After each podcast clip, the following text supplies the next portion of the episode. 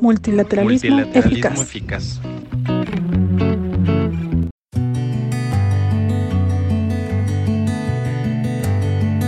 Muy bien, bueno, pues este, a todas y todos los que nos acompañan en esta ocasión, en este Facebook Live, que me ha gustado mucho, Manfer.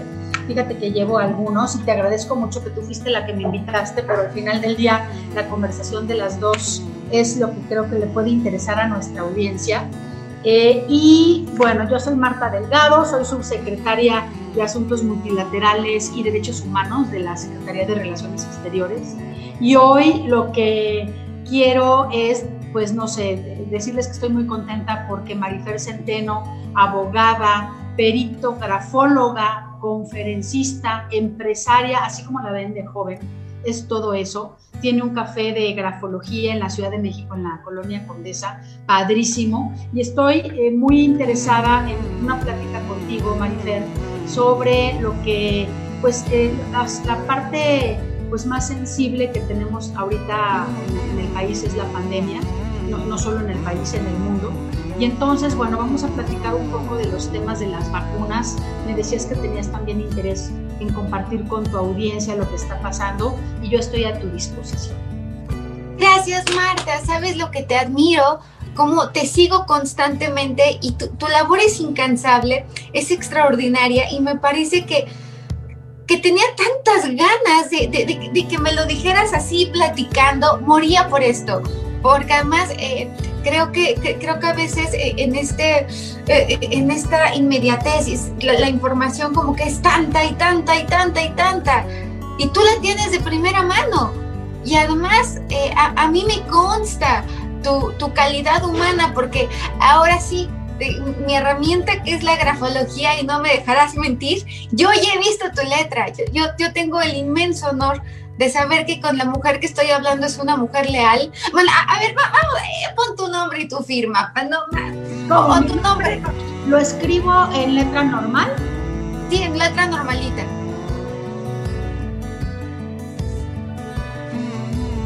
Ajá. Ah, qué interesante pones la hojita, la, pones ligeramente, o sea, te adaptas a las circunstancias, no estás esperando que el mundo se adapte a ti. Marta Delgado, leal, absolutamente leal, la letra es alta, de carácter fuerte, muy clara, muy enfocada en qué quiere y cómo quiere las cosas, muy enfocada a solucionar, más sensible de lo que aparentas, corazón de pollo en el fondo, extremadamente responsable, tanto, tanto que a veces Marta se queda en un segundo sitio por pensar en el Delgado, la responsabilidad, el deber ser el ímpetu, lo que tienes que hacer. Y, sí creo que en ese aspecto llegas a sacrificar el yo íntimo por el yo laboral, por el yo de trabajo. Una mujer que además eh, no cambia de opinión fácilmente, realmente uno tiene que llegar con fundamentos muy claros para que, para que, para que, para que digas, oh, tal vez es otro camino, pero tienes las cosas muy claras piensas mucho para tomar una determinación, ahí está como un puntito antes de empezar, piensas mucho para tomar una determinación, crees firmemente en el trabajo en equipo. El hecho de que sea el delgado y no el Marta es porque crees firmemente en la importancia de hacer equipo, que es muy raro encontrar a, un político que cree en el trabajo en equipo, ¿no? suena raro, pero, pero y, es raro que, lo diga, estaba está sorprendida, abierta al cambio, buscando, buscando cosas nuevas, reinventando, a pesar de estas ideas tan claras que tienes, buscar nuevos métodos, nuevas formas, nuevas maneras, estar receptiva a nueva información es importantísimo, cuidadosa de tu vida privada, sumamente hermética con esa intimidad que, que tanto cuidas y que tanto proteges, extremadamente protectora de quien amas, de quien quieres, hasta las últimas consecuencias, una persona que sabe darle continuidad a una situación desde, que empieza hasta que termina, incapaz de dejar algo inconcluso, no podrías estar. Hay gente que puede dejar las cosas, tú no te las tomas muy en serio y además hay una, hay una importante claridad de ideas y una búsqueda, una búsqueda constante de congruencia entre lo que dices, entre lo que piensas, entre lo que haces para ti. Lo que piensas puedes ver ahí, no puedo creer. Y muy apasionada y además te, ríes a carcajadas. ¿no? las partes de abajo son grandes, cuando te ríes, te ríes a carcajadas. Hay gente que se ríe así. no, Marta Delgado se ríe fuerte, se ríe a carcajadas. Cuando habla, habla bien, ¿no? No, no, no se anda ahí con no, Marta Delgado y además tiene, tiene mucha confianza en sí misma y sabe perfectamente que su trabajo es lo que la respalda. ¿No? Y, dividiendo perfectamente el yo privado, el yo íntimo del yo público, marcando límites desde un principio. Y, yo decía que hasta corazón de pollo, la verdad. Pues sí, sí lo tengo. Bueno, a veces, eh, como que dicen a veces, Marifer, de las mujeres un poco que es como una debilidad eso, ¿no? O, y yo me he dado cuenta que no, que es al revés, un poco te va acercando a las decisiones y sientes un poco en el corazón también cómo te suenan algunas decisiones en la política, en la vida pública. Siempre no te, evitas equivocarte y es muy interesante. Pues yo, creo que las mujeres sí tenemos ese plus, más que esa desventaja, tenemos ese plus, podemos hacerlo así creo que a mí algo, me llama la atención de ti, creo que te lo comenté desde la primera vez, que no has tenido que masculinizarte. Sí, porque muchas veces los, las feministas eh, tenemos esa, esa como que eh, necesidad, ¿no? De, decir, bueno, yo también como tú, soy igual que los hombres, soy igual y me merezco lo mismo y entonces, como dices, te mimetizas un poco con ellos, ¿no? no estructurada. A, mí me llama la atención la claridad que tienes para distinguir lo importante de lo urgente, las estructuras. Fíjate que lo que sí me pasó desde muy joven es que me hice una forma de vestir muy seria. Me arrepiento, porque yo era muy joven, era funcionaria pública y quería ser como muy seria y que me tomaran en serio, ¿no? este, y nunca, o sea, iba súper vestida, súper seria, ¿no? Nada juvenil, ni mucho menos coqueto, o sea, no, desde muy joven. Y entonces yo veo ahora a mis colaboradoras cómo se visten y digo yo, ya de haberme también revelado en eso y no querer demostrar la seriedad en tu manera de vestirte, sino en tu trabajo, y eso se vale, ¿no? Ahora creo que hay más espacio para eso para las mujeres. Qué interesante lo que estás diciendo, pero yo, yo estoy convencida que todo el tiempo estabas, que estamos comunicando. Creo que, creo que parte que, que e, esa Marta Delgado tan joven quería dar una imagen también de, o sea, e, era congruente con lo que querías dar, una imagen muy seria. En ese momento yo me sentía muy bien y obviamente esa decisión yo la tomé muy conscientemente. Además también hay algo que me molestaba, que lo tengo que platicar, porque a mí me molestaba como que yo llegara juntas y todo y pues no sé, como que me vieran así como que ligue o que me tiraran el perro o algo así. O sea, no me gustaba, ¿no? Entonces decía, no, no, o sea, muy seria la cosa y no. Y ahora la verdad es que también estás viendo cómo la sociedad ha cambiado, ¿no? Y yo creo que las mujeres ahora, no, o sea, ya hay más respeto también para las mujeres, ojalá, pero tampoco, o sea, tienes esa seguridad de que, pues, no sé, o sea, yo no, no, la tenía en ese momento, eso no me gustaban, los tratos así como más lanzados, no me gustaban. ¿Qué edad tenías en aquel entonces? O sea, ¿qué edad empezaste? Mira, yo, yo empecé, en mi primer trabajo fue, ay, es que no, cuando hablo profesional, ¿no? Porque yo mi primer trabajo del mundo fue a los 14 años. Muy chiquita y fui instructora de aerobics. hice, ¿No es cierto? ¿Instructora de aerobics? Hice mi certificación en, el, en la Beverly Hills Workout y todo. y me certifiqué de instructora y di años clases de aerobics. Años, años, años. Mi primer dinero de mi vida me lo gané así. El segundo dinero de mi vida me lo gané cocinando en el negocio familiar que era de catering, o sea, de banquetes. Y después, esos fueron mis dos trabajos que tuve, pero ya cuando salí de la universidad, el primer trabajo profesional que hice, soy pedagoga. Estudié licenciatura en pedagogía y entonces me fui de, de coordinadora estatal del programa de educación ambiental en el estado de Hidalgo. Es, es, es que todo, todo me está pasando al mismo tiempo ¿cómo, cómo, cómo de, estudiar aerobics decides ser pedagoga, pero, pero también el catering, pero también la ecología? ¿Cómo surge todo? Qué chistoso que digas la ecología, porque justo yo estudié pedagogía porque a mí me gustaba eh, la educación ambiental, pero en mi época no existía una carrera de educación ambiental. Entonces estudié pedagogía y ya después me fui especializando en los temas de educación del medio ambiente. Y también eh, traté de ser chef, pero cuando eh, pues me quedé a la mitad de la carrera y me pasé a pedagogía y ya ahí inició cuando yo tenía 16 años, ya era yo activista ambientalista y trabajaba yo con las organizaciones sociales civiles en Cuernavaca, donde yo hice la prepa. Ahí limpiábamos las barrancas y todo.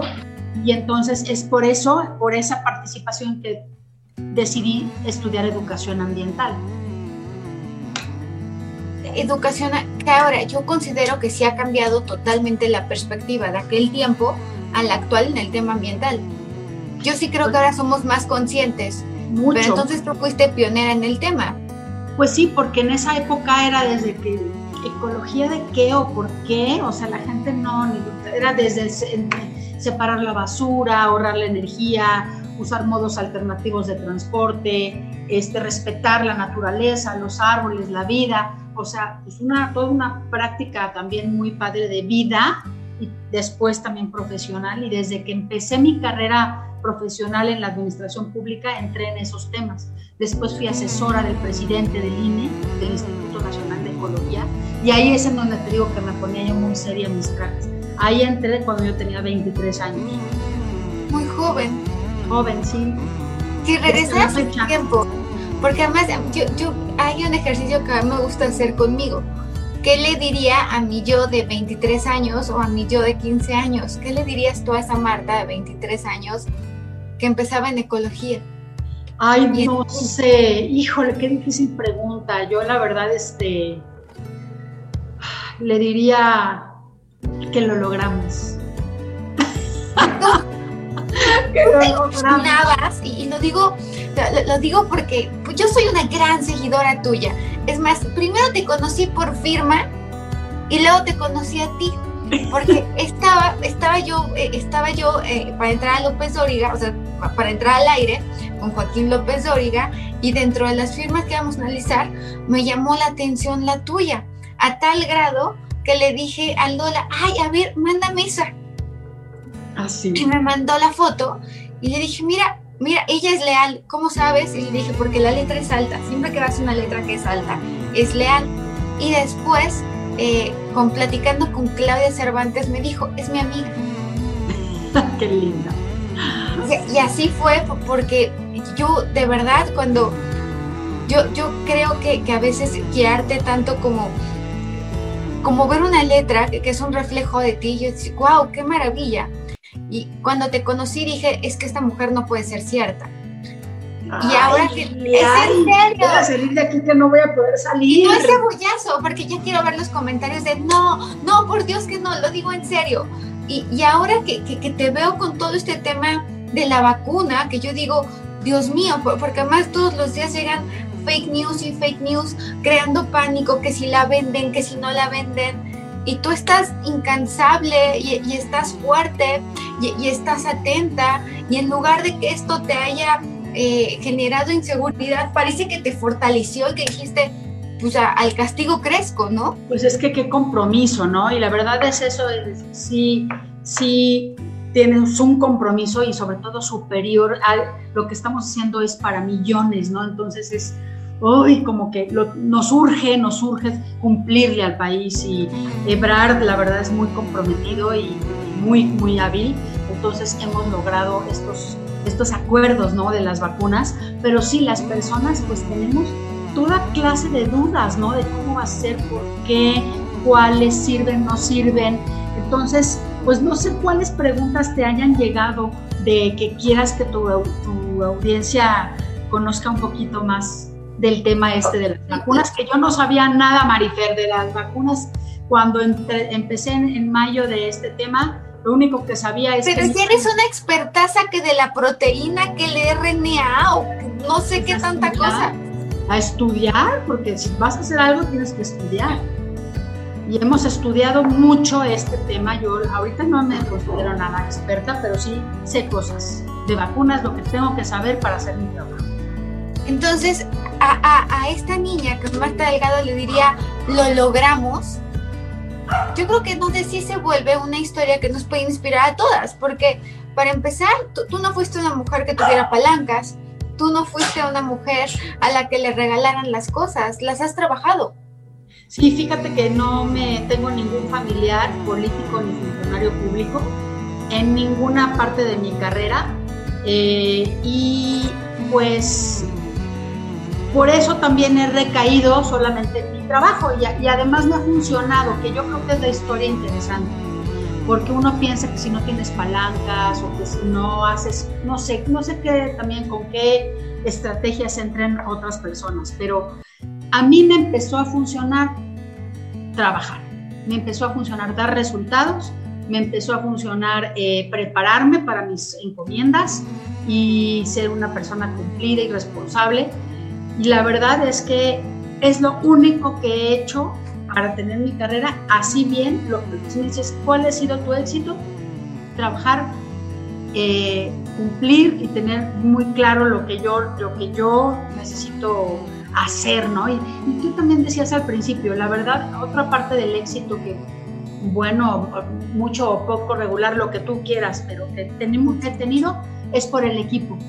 Mi equipo de trabajo es un crack, todos. Todos estoy orgullosísima, toda la gente que me rodea en mi equipo de trabajo son cracks y los escojo por su competencia y por su eh, compromiso con lo que hacen, lo que sea. ¿eh? Desde una persona. creo que le das oportunidad a jóvenes. En tu equipo hay gente muy joven. Muchas mujeres, muchas jóvenes. Aquí conmigo están dos.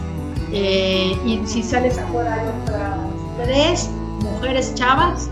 Entonces, sí, son jóvenes, son muchas mujeres y todas y todos muy competentes, muy comprometidos. Y eso es, imagínate, un, una máquina que sus piezas tienen esa calidad, pues damos unos resultados buenos, ¿no? ¿Cómo el día que te dicen, Marta, hay que ver lo de la vacuna? Ay, pues entonces eh, imagínate, eh, vamos a ver qué está pasando en el mundo, porque si nos llamaron a nosotros, a Marcelo Ebrarda, a traer las vacunas, es porque en la Secretaría de Relaciones Exteriores podíamos salir a ver qué pasa en otros países, cómo van a ser estos desarrollos de vacunas. Entonces, eh, en mayo empezamos a buscar en el mundo cuáles eran las investigaciones más avanzadas de vacunas para el coronavirus y encontramos un mundo primero multilateral en donde todos los países estaban organizando para hacer una bolsa de dinero y comprar entre todos y que no hubiera acaparamiento. Y México ha sido un líder promotor de una visión global de acceso justo y equitativo a las vacunas, que no creas que todos los países tienen esa visión. Eh, hay algunos que dicen, a mí no me importa los demás, yo compro las mías y los demás, pues que se rasquen con sus uñas, ¿no? Propias uñas pero pues la pandemia es global y si no nos curamos todos, todos vamos a estar en riesgo. Entonces hay que entender eso y entramos a los mecanismos de Naciones Unidas y posteriormente a negociar ya directamente a través de los canales diplomáticos que nos abrieron los países eh, las relaciones internacionales con las farmacéuticas, con 18 diferentes laboratorios para ver cuál vacuna iba a estar primero y que México tuviera de todas las que iban a estar a tiempo empezando el año 2021. Llegó hace un mes la vacuna a México. Sí, la primera aterrizó en suelo mexicano el 23 de diciembre. Ah, no, el 24, ¿no? El 24 de Navidad. Ay, Dios mío. El 24 de diciembre. Y para mí fue muy emocionante. Ha habido todo tipo de reacciones a eso, pero la verdad es que trabajar mucho y, que y, ver ese, ese día que por fin llegaban las vacunas que iban a abrir el, camino a todas las demás, eh, eran vacunas que venían como de prueba para ver cómo funcionaban los canales de importación y de cadena de frío de la vacuna de Pfizer, fue muy emocionante y ahora también ya tenemos autorización para la de AstraZeneca. ¿Cuál es el estatus de la vacuna? ¿Qué es lo que sí es real? Porque de repente te dicen, no, es que no van a, no van a alcanzar, este, no van a llegar suficientes, no es cierto, no existe. Bueno, mira, eh, primero también se decía que no existía el virus, ¿no? Entonces, bueno, yo creo que las personas que piensen que no existe el virus, está bien que piensen que tampoco existe la, vacuna porque pues no sirve para nada, ¿no? Pero esto lo digo como broma, ¿no? Es como broma porque evidentemente es una pandemia que ha cobrado la vida de decenas de miles y que necesita, o sea, como una gran esperanza, una luz al final del túnel, ver que las vacunas van a funcionar. Y en el mundo nunca en la historia se habían desarrollado una vacuna en un año. Todas son de dos años, cuatro años, cinco años, diez años. Y hay incluso enfermedades virulentas, como por ejemplo el VIH, que llevan 30 años en Y no hay vacuna. Y no hay. Entonces, tener hoy una vacuna de uso de emergencia en el mundo disponible, como es la de Pfizer. Ahorita, manejar hay tres vacunas en el mundo que tienen autorización de uso de emergencia. La primera fue Pfizer, la segunda fue Moderna y la tercera fue AstraZeneca. México tiene contrato de precompra con Pfizer y con AstraZeneca y las vacunas van a ir llegando de poquito a más, a más, a más en adelante. Es una gran esperanza, pero también es un poco desesperante porque no nos van a llegar todas al mismo tiempo a todos los países del mundo. Las primeras producciones van llegando a los países poco a poco y bueno, en México se va a estar vacunando todo el año 2021. Ojalá que en el primer semestre la mayor cantidad de personas posible esto, o sea, la, vacunación sí va a ayudar a que disminuya de forma muy importante la pandemia. Pues sí, porque siendo eh, una persona que tienes eh, eh, los ah, anticuerpos para que no te contagies de coronavirus, no transmites y tú mismo no, te, no te enfermas tan fácilmente. Hay un porcentaje de personas que aún vacunados se pueden enfermar, pero depende de la eficiencia de cada vacuna este y de cada organismo. Y también, exacto, y tu edad, ¿no? Y tus condiciones, exactamente. Porque además en México otra de las cosas terribles fue que, que somos una sociedad, creo que segundo lugar en obesidad y primer lugar en diabetes, cosas que son todas estas comorbilidades pues hacen que sea más perniciosa la pandemia en México, ¿no? Va a llegar la vacuna para todos y va a ser gratis, ¿verdad? Si el presidente ha decidido que la vacuna va a ser universal, o sea que se va a aplicar a todos los que quieran, también voluntaria, o sea, no se va a obligar, y va a ser gratuita. Entonces el sector salud ha decidido un calendario por edades para... Y es una vacuna segura. Sí, o sea, si no tienen autorización, eh, las vacunas que no son seguras. ¿Qué quiere decir que es segura? También. Si tú tomas una aspirina hoy, abres las contraindicaciones y dicen que una de cada 10.000 personas pueden desarrollar a lo mejor, no sé, padecimiento del estómago si toman la aspirina, ¿no? Eh, quiere decir, cuando hay seguridad, quiere decir que no tiene ninguna afectación grave la vacuna en los organismos y que podría tener algunos efectos secundarios en determinado porcentaje de casos. Uno de cada 10.000 desarrollan, a lo mejor, no sé, por ejemplo, no sé, 100 de cada mil o no, no me sé los datos, pero pueden desarrollar fiebre, lo que te genera también la reacción inmune, ¿no? Fiebre, dolor de cabeza, eh, hinchazón en el lugar, en el, en el lugar. Eh, y pues eh, eso es por eso se considera segura la vacuna. Pero la gran mayoría de las vacunas generan algún tipo de fiebre o, te sale una bolita. Es, es lo, ah, yo tengo un perrito que creo que te había presentado, es chiquitito. A mi perrito siempre le hace reacción las vacunas. son vacunas seguras. Pero a él le hacen reacción. Pueden reaccionar de algún modo y también, bueno, es eh, eh, las farmacéuticas lo que hacen en su fase 3 es probarla en más de 10.000 personas. Y ya con 10.000 personas dices, bueno, resultó que, no sé, solamente a una, dos les pasó X o Y y el riesgo acumulado es menor al riesgo de tener la enfermedad en, en la, de transmisión en, en, la sociedad y por eso se consideran vacunas seguras. Ahora, por ejemplo, una persona de mi edad, como yo, sin hijos, nos va a o sea, va, a haber vacunas para todos los mexicanos en un tiempo días cercanos. mira, México tiene hoy apartadas vacunas para 116 millones de mexicanos. Generalmente los últimos son los niños porque además también son de menor riesgo al coronavirus. 116 millones de 130 menos los niños, bueno, te habla de que en un principio todos los mexicanos vamos a tener la vacuna. Ahora, siendo tan joven como tú, a lo mejor no eres de las primeras, ¿no? Pero sí vas a tener. O sea, 2021, 22 me estaría tocando. No, la verdad el plan es que sea este año. O sea, México está haciendo todo el esfuerzo para que se vacune este año. Pero también decir este año, muchos decimos, ay Dios mío, ¿en qué mes? No, o sea, estamos todos ya metidos en nuestras casas de hace pues, ya casi, no sé, nueve, diez meses. Entonces, yo entiendo mucho la desesperación que nos da que ya todos necesitemos, pero también imagínate la producción que tiene que haber en el mundo para 7 mil millones de personas.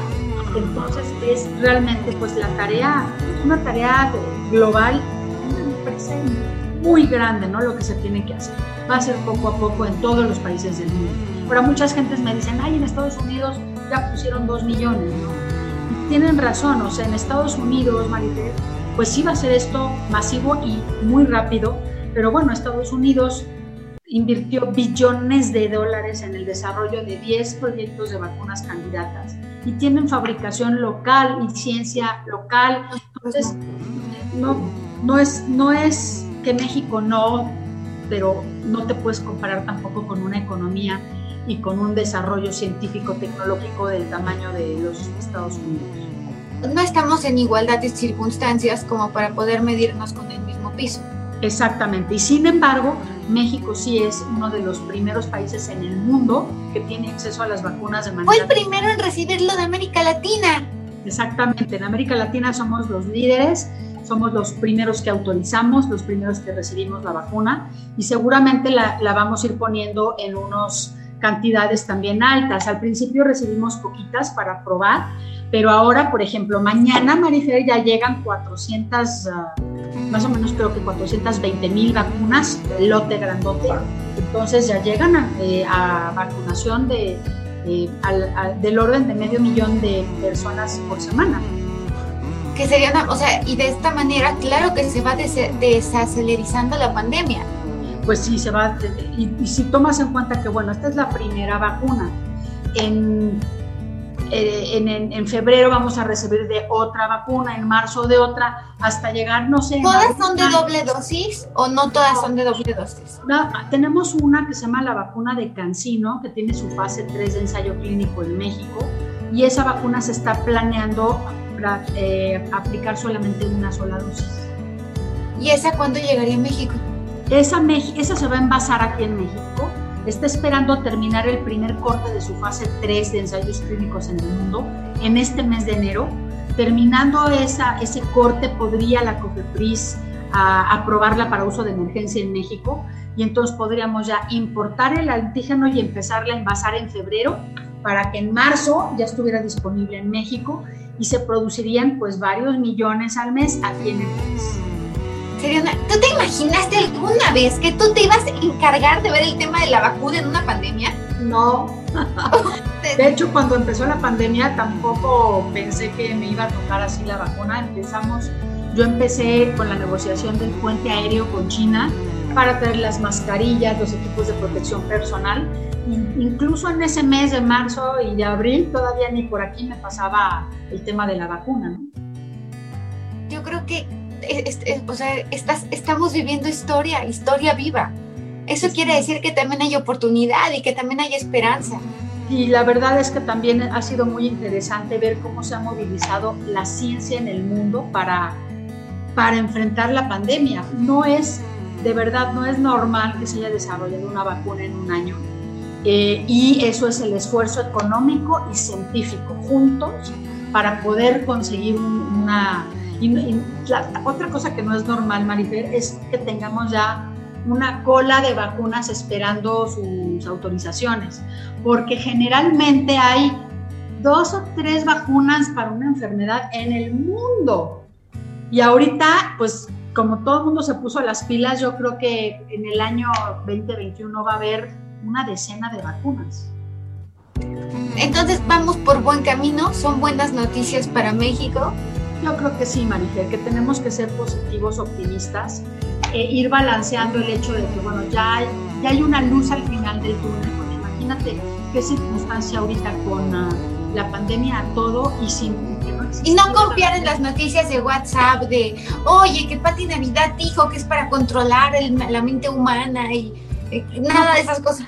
Pues mira, yo sí, la verdad tengo mis ideas de todo eso, ¿no? Este, para controlar así, pues ya tienes otros métodos, ¿no? Si te metes demasiado en las redes sociales, con eso tienes.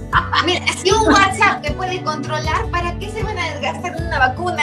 Exactamente, ¿no? La verdad es que no, no creo esas cosas y de hecho pues hay una campaña generalizada, ¿no? Antivacunas, no de COVID, de todo, por, porque pues hay, hay un movimiento antivacunas. Y no se va a vender, ¿verdad? O sea, estos mensajes de, ay, este, te vendemos la vacuna, que ya empiezan a llegar. No, en, en, México yo les recomiendo a todos que entendamos que en México este es un bien público. La autorización es de, para uso de emergencia por el momento y entonces no es para su comercialización. No se venden. Si alguien dice que te vendo la vacuna, les van a inyectar agua, no pierdan su tiempo ni su dinero, ni se arriesguen también, porque imagínate, tú te vacunas y que andas muy, muy seguro en el mundo y no. Entonces, eh, ni modo, hay que tener más que nada paciencia y eh, el gobierno de México ha hecho un gran esfuerzo para traerlo lo más pronto posible. El sector salud es el responsable de la aplicación y del programa de vacunación y bueno, tengamos confianza, México aplica millones de vacunas al año de otras. Hay una experiencia en el país. Muchas gracias, Marta. Yo te agradezco tanto la oportunidad y el cariño y, sé que eh, me imagino en algunos comentarios, es que le dijiste cosas bonitas. Lo que pasa es que digo la verdad Qué buena onda, no. y así como, como eres perfeccionista y exigente, eres extraordinariamente generosa. Eres muy generosa tú y la verdad, ya que colguemos el chat, me dices todo lo feo que se ve en mi... Pues es que no, yo no digo ni cosas bonitas ni cosas feas, yo hablo de rasgos de personalidad, que bendito sea Dios me lo tomaste bien, porque sí me ha pasado quien me lo toma mal. Te voy a contar una anécdota horrible estaba ahí en el mañanero con, con Víctor Trujillo, con Bros. Y entonces, a, mí nunca, ni, ni, siquiera en López Dóriga, nunca nadie me dice ni qué decir, ni de quién voy a hablar, ni nada. Entonces, estaba yo, no hombre, llegué tarde, que el peinado, que que o sea, yo en mis tonterías de toda la vida. Y me, eh, veo una firma y yo dije, es una persona creativa, es una persona neurótica, tiene talento lógico, matemático, creativo. Y resulta que era un señor que al que yo en mi vida voy a nombrar, Arne Van, no sé, Brugge, y entonces, eh, total que acaba yo, ah, bueno, todo tomó mal el señor que me empezó a poner en, redes sociales. ¿Cuánto dinero te pagaron para hablar mal de mí? Yo, yo no sabía ni quién era. O sea, y, no es tan malo lo que dijiste o se ofendió por lo de... No, dijo que le había molestado mucho que yo dijera que era neurótico pero demostró que era bien neurótico. Pues sí. O, sea, estoy muy enojado. Pues sí, estás muy enojado, porque eres neurótico, ¿no? Y te quedas, pero, pero de verdad yo te agradezco que lo hayas tomado bien, porque, no, porque además lo que yo dije lo, lo, lo, sostengo y está perfectamente fundamentado. No es cebollazo, no, independientemente del cariño legítimo que siento por ti y de, y de la inmensa admiración, te juro que todo lo que digo es sostenible, es grafológico, eh, está cada rasgo, la verticalidad, la, escritura recta, eh, cuadrada, la, la, energía al escribir, la presión, la inclinación. Entonces, lo que yo digo es verdad. Eso sí, que hacerte cambiar de opinión es difícil, pero...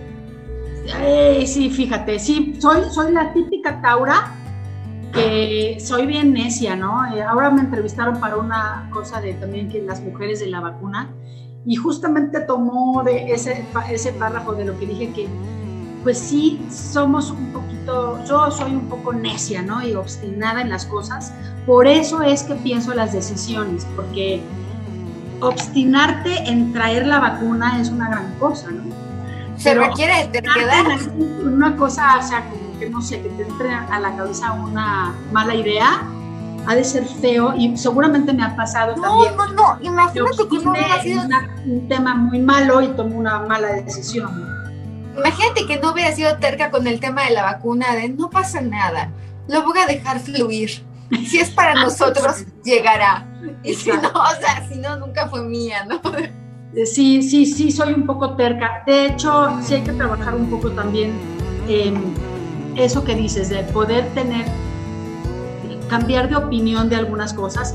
Y, y, todos tenemos áreas de oportunidad, como le dicen ahora. No, no, no, nosotros necesitamos cerca para que nos llegue la vacuna. Pero sí es importante también un poco de repente tener esa flexibilidad y, y reconocer cuando hay que cambiar de opinión, ¿no?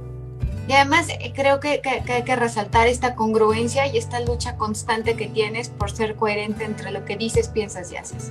Muchas gracias. Oye, pues siempre para mí es un privilegio estar contigo, Marifer. La verdad también me llenas de energía.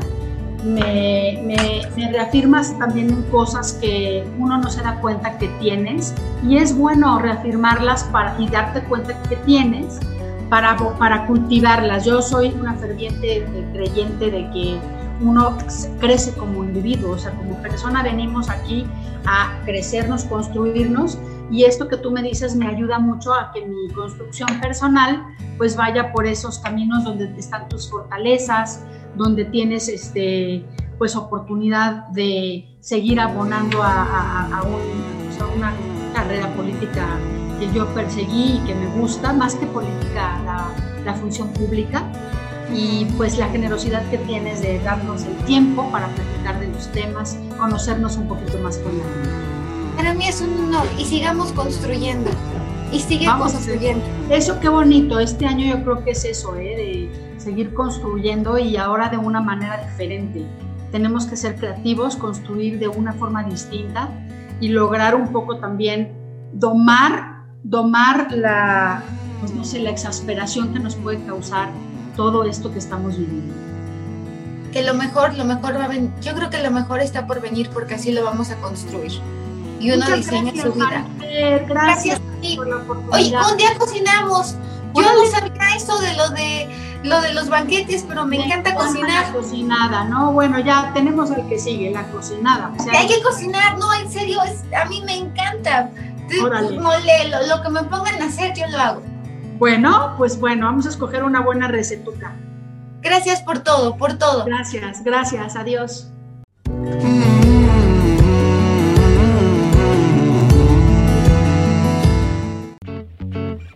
Multilateralismo, eficaz.